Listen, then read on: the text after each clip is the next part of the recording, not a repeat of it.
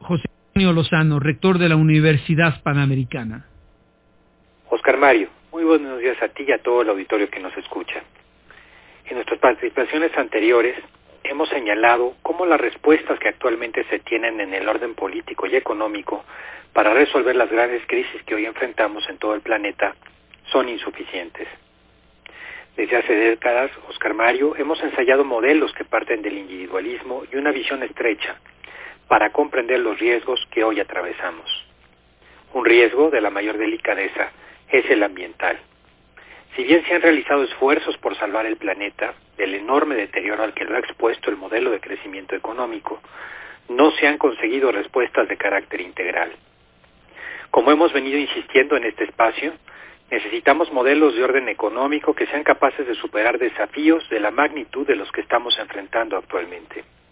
Hoy traemos una propuesta interesante que está comenzando a aplicarse en algunos lugares como la ciudad de Ámsterdam de manera experimental para poner en marcha su nueva economía post-coronavirus. Se trata del modelo conocido como Donut o Dona en castellano, promovido por la economista británica Kate Raworth, y que consiste básicamente en prosperar en forma justa y en armonía con el planeta. Se puede conseguir en el libro Economía Rosquilla en castellano, Siete maneras de pensar la economía del siglo XXI, editorial Paidós. Este se apoya en un concepto no previsto en la mayoría de los modelos económicos. Existen límites.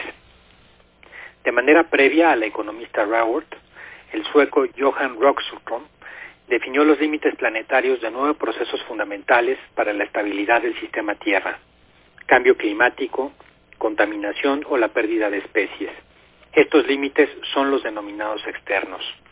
A estos límites se añaden unos límites denominados internos, que son los que derivan del bienestar básico.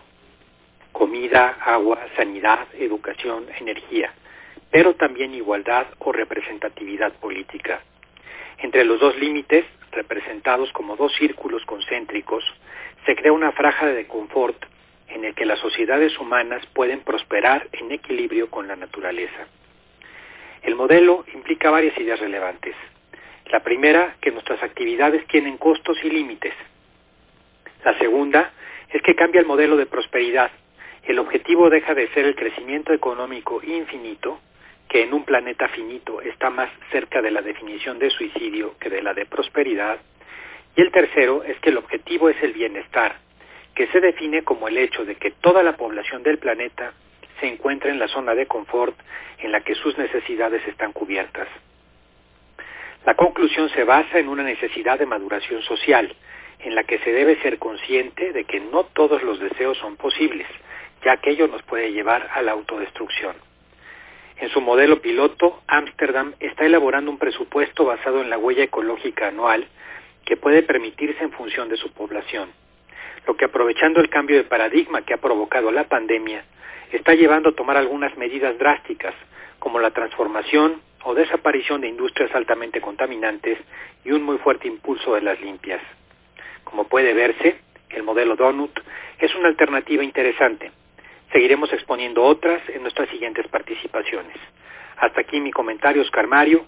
Muy buen día a ti y a todo el auditorio que nos escucha. Pueden encontrarme en mis redes de LinkedIn como José Antonio Lozano 10 o en Twitter como arroba José A. Lozano 10. El poder del auditorio con Oscar Mario Beteta. Un estilo diferente. Vamos al comentario del doctor Ricardo Monreal.